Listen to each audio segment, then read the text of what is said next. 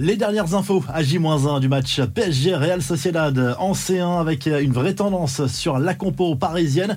Un ex du Barça qui balance sur Luis Enrique et des nouvelles de Neymar. C'est le programme du journal du foot numéro 1458.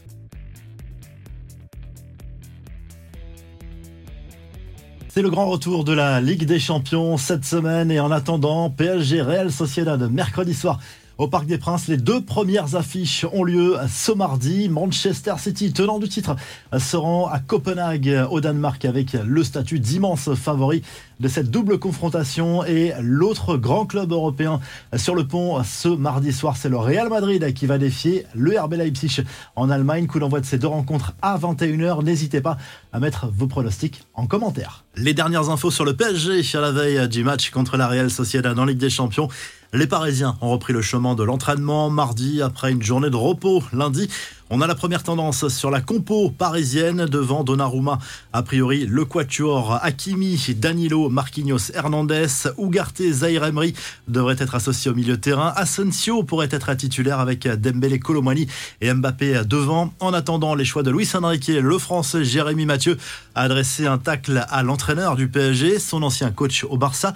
De 2014 à 2017, l'ex-défenseur central, désormais à la retraite, a eu du mal à cerner le coach espagnol qu'il juge trop éloigné de ses joueurs. Il a parlé de son manque de communication, notamment, qui pour lui peut être un vrai problème au PSG. Les infos en bref, Neymar est de retour en Arabie Saoudite. La star brésilienne est arrivée à bord d'un avion privé qui avait décollé quelques heures plus tôt de Barcelone. Plusieurs dirigeants d'Al sont venus l'accueillir. L'ancien parisien, moqué ces derniers jours pour sa prise de poids, a pris la pause et signé des autographes avec des enfants. Le tacle de Gigi Buffon au PSG, passé par la capitale française lors de la saison 2018-2019. L'ancien international français s'en est pris surtout à la direction, incapable selon lui de faire briller les talents. Neymar, Mbappé, Verratti, Marquinhos et Thiago Silva, si nous les avions transférés à Turin, on aurait gagné quatre fois la Ligue des Champions d'affilée à lâcher Buffon. Les images de la liesse populaire en Côte d'Ivoire au lendemain de leur victoire face au Nigeria en finale de la Cannes, les joueurs ont défilé dans les rues d'Abidjan pour célébrer ce sacre avec une foule immense de supporters. Le sélectionneur ivoirien qui s'est clashé à distance avec Jérôme Roten qui insinuait que le niveau de cette canne était loin d'être extraordinaire. Il ne comprend rien au foot, c'est normal quand on regarde la carrière internationale qu'il a eue, je ne suis pas étonné.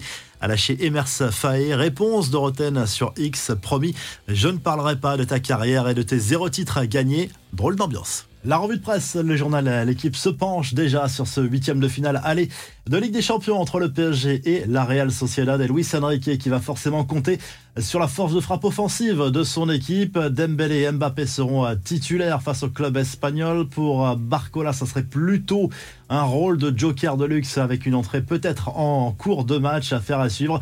Du côté de l'Espagne, le journal Sport tire la sonnette d'alarme sur l'ambiance délétère en ce moment du côté du FC Barcelone. Xavi est plus que jamais sur un siège éjectable. On sait qu'il a déjà annoncé son départ en fin de saison, mais il pourrait partir avant parce que l'ambiance est clairement mauvaise, notamment avec Deco, l'actuel directeur sportif du club Blaugrana. Et du côté de l'Italie, la Gazette dello Sport revient sur la défaite de la Juve à domicile contre l'Udinese 1-0 en Serie A lundi soir. C'est désormais quasiment terminé pour les espoirs de titre pour la vieille dame qui pointe à 7 points de l'Inter Milan, le leader. Mais les Nerazzurri ont un match en moins en plus à disputer. La Milan est troisième de ce championnat italien. Si le journal du foot vous a plu, on n'oublie pas de liker et de s'abonner. Comme ça, on se retrouve très rapidement pour un nouveau journal du foot.